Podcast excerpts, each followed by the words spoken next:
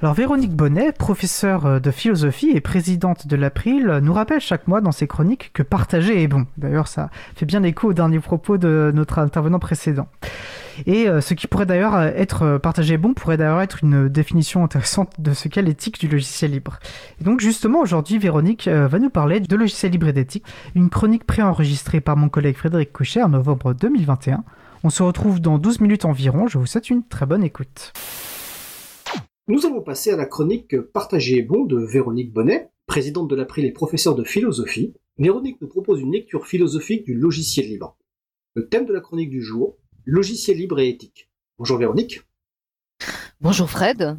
Comme tu l'as, comme tu l'as dit effectivement, euh, puisque l'une des grandes forces du logiciel libre, c'est qu'il mobilise quiconque, quel que soit son métier.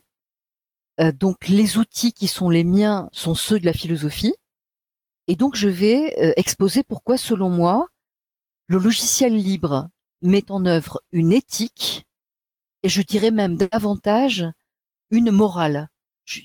il me semble que parler d'éthique n'est pas assez fort. En effet, euh, l'éthique est plutôt une forme de prudence.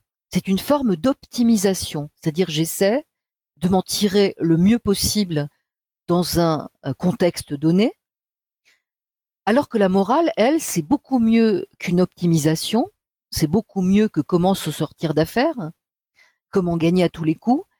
La morale fait intervenir une émancipation. Alors la question est, euh, le logiciel libre fait-il intervenir une éthique ou plutôt une morale? Et de quelle proposition philosophique le logiciel libre peut-il se rapprocher en ce sens? Alors en français, les deux mots éthique et morale ont une étymologie qui est quand même assez proche. Éthique vient de ethos, ethos, E-T-H-O-S, c'est un mot grec, qui désigne la manière de se comporter. Morale, alors là ça vient du latin, ça vient de mores, les mœurs, et euh, on désigne encore une fois une manière de se comporter. Alors quelle différence? Euh, L'anglais est plus ambigu, l'anglais utilise un seul mot, ethics, euh, ce qui parfois brouille les choses. Alors la question est la suivante, est-ce que le logiciel libre est fait simplement pour nous arranger, pour nous permettre d'être davantage gagnants que perdants?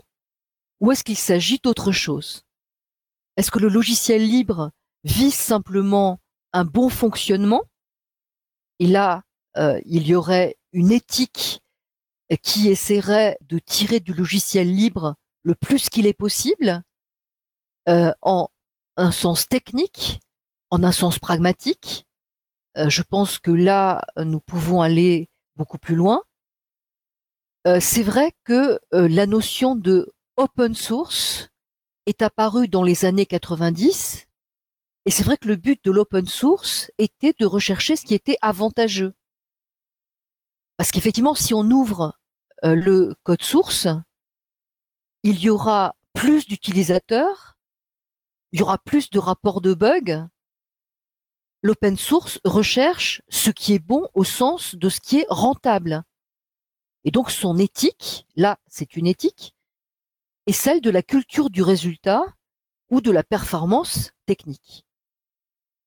Alors que dès euh, le projet qui a vu le jour en 1983, le projet GNU, euh, le projet euh, qui a donné lieu à l'écriture de code et progressivement est arrivé aux usages que l'on connaît, est beaucoup plus qu'une éthique opératoire, euh, puisque là, il s'agit humainement de se déterminer comme autonome et de vouloir aussi l'autonomie des autres. Ici, on est dans quelque chose qui relève du je dois, je ne dois pas. Euh, est-ce que je peux, euh, pour servir ma propre autonomie et mes propres intérêts, est-ce que je peux vouloir écraser l'autonomie des autres? Est-ce que je peux vouloir euh, les rançonner? Est-ce que je veux faire d'eux des moyens? Bien évidemment, c'est ce à quoi s'oppose le logiciel libre. Et donc le but de celui-ci est non pas de combattre l'imperfection, mais de combattre l'oppression, euh, ce qui, bien sûr, n'a rien à voir. Donc ici, euh, il me semble que l'on peut très nettement parler euh, de morale. Je ne dois en aucun cas, dans aucun contexte, même informatique, considérer des personnes humaines comme des choses. Je ne dois pas confondre des êtres humains et des objets. Les humains ne sont pas des moyens, euh, ne sont pas euh, simplement des outils pour tirer le meilleur bénéfice d'une situation. Parce qu'effectivement, si je prends les humains pour des ressources, pour des sources de profit, en estimant que leur autonomie n'importe pas, mon comportement est immoral. Rousseau et Kant, deux philosophes, ont, au siècle des Lumières, fait la différence entre être habile, et ceci relève du registre technique pratique, et être moral. Celui qui est simplement habile essaie de ne pas avoir d'ennui, essaie de tirer le meilleur parti possible d'une situation. Bon, si je suis ingénieux, euh, si je suis puissant, pour autant, mon comportement ne sera pas nécessairement respectable.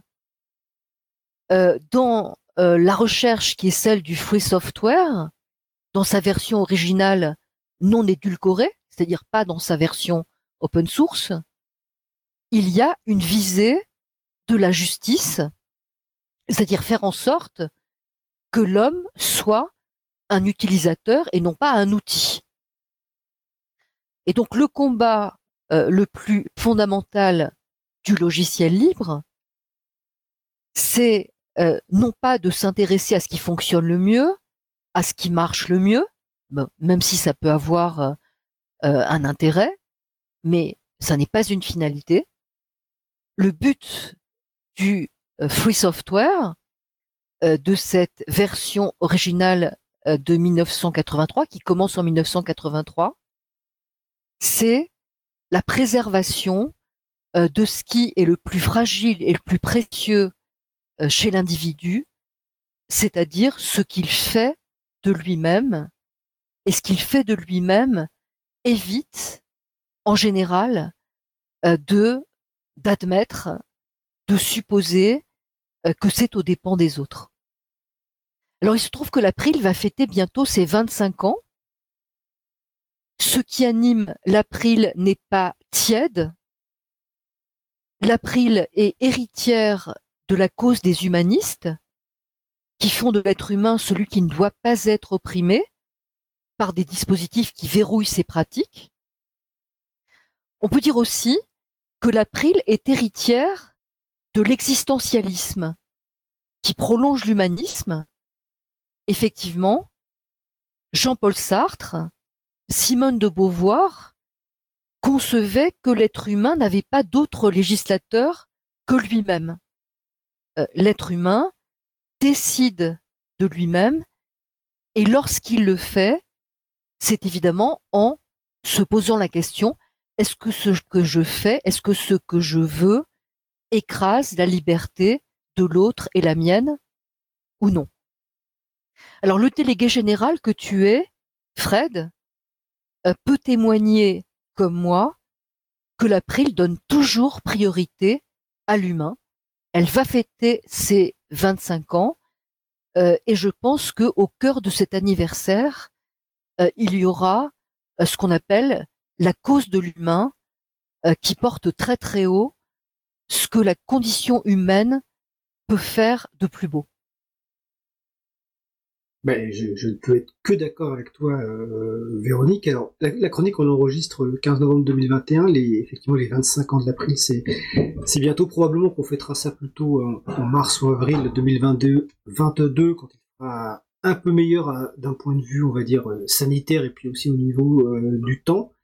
sur l'humain d'abord, oui, je peux être que d'accord et et je peux peut-être préciser que dans le monde associatif, c'est pas toujours le cas des fois c'est la cause qui passe avant l'humain. Euh, on peut souffrir aussi dans le monde associatif et donc c'est important de prendre soin aussi des, de chacun et chacune dans, nos, actions au quotidien. Euh, Peut-être une petite précision aussi sur le projet GNU dont tu as parlé tout à l'heure. Donc c'est un des projets fondateurs, si ce n'est le projet fondateur du, du mouvement du logiciel libre, hein, initié, en, comme tu l'as dit, en, en, 83 par euh, Richard Stallman. Et les premiers développements ont, commencé réellement en, janvier 1984. Donc les personnes qui veulent en savoir plus peuvent aller sur euh, le site gnu.org. Alors gnu c'est gnu.org et on mettra aussi les références sur le, site de l'émission, le libreavou.org. En tout cas, Véronique, c'est une, une chronique qui, je pense, va faire réfléchir beaucoup de monde. Moi, le premier. sur les concepts que tu as euh, évoqués et présentés, et je te remercie. Euh, est-ce que tu souhaites ajouter quelque chose? Avec euh, grand plaisir. Je pense que anniversaire après anniversaire, l'April s'interroge puisque le, le, monde change, puisque nos rapports aux autres sont amenés à évoluer, à se dire autrement. Et il me semble qu'April est toujours attentif, comme tu le disais très bien, au euh, confort et euh, à la libre expression dans un contexte aussi bien de travail que de réflexion que de fête. Encore une fois, en mars, il va se passer quelque chose qui va être important aussi pour nous. il me semble très important de dire que ces différents rapports aux autres et à l'autonomie ont besoin d'être régulièrement repensés et redéfinis tu as, fait, tu as tout à fait raison. C'est un, un travail euh, quotidien sur le long terme. Il ne faut euh, jamais s'arrêter à ce niveau-là. Ben, Véronique, je te remercie. Je te souhaite de passer une belle fin de journée. Puis on se voit bientôt pour la, les prochaines chroniques. Très bien. Donc à, à très bientôt, Fred. Nous voici à nouveau en direct, toujours sur Cause Commune, 93.1 FM en Ile-de-France et partout dans le monde sur causecommune.fm. Nous venons d'écouter la chronique Partagée et bon de Véronique Bonnet, professeure de philosophie et présidente de l'April, enregistrée donc en novembre dernier par mon collègue Frédéric Couchet. Et puis en tant que membre de l'équipe euh, salariée de l'April, je ne peux que euh, euh, aller dans le sens de ce qui a été dit, c'est-à-dire que vraiment l'April est un, offre un, cadre de, travail exceptionnel où on, est, on se sent très respecté en tant qu'être humain et du coup on, voilà, on a envie, ça, on a envie de s'engager, on est fier d'y travailler.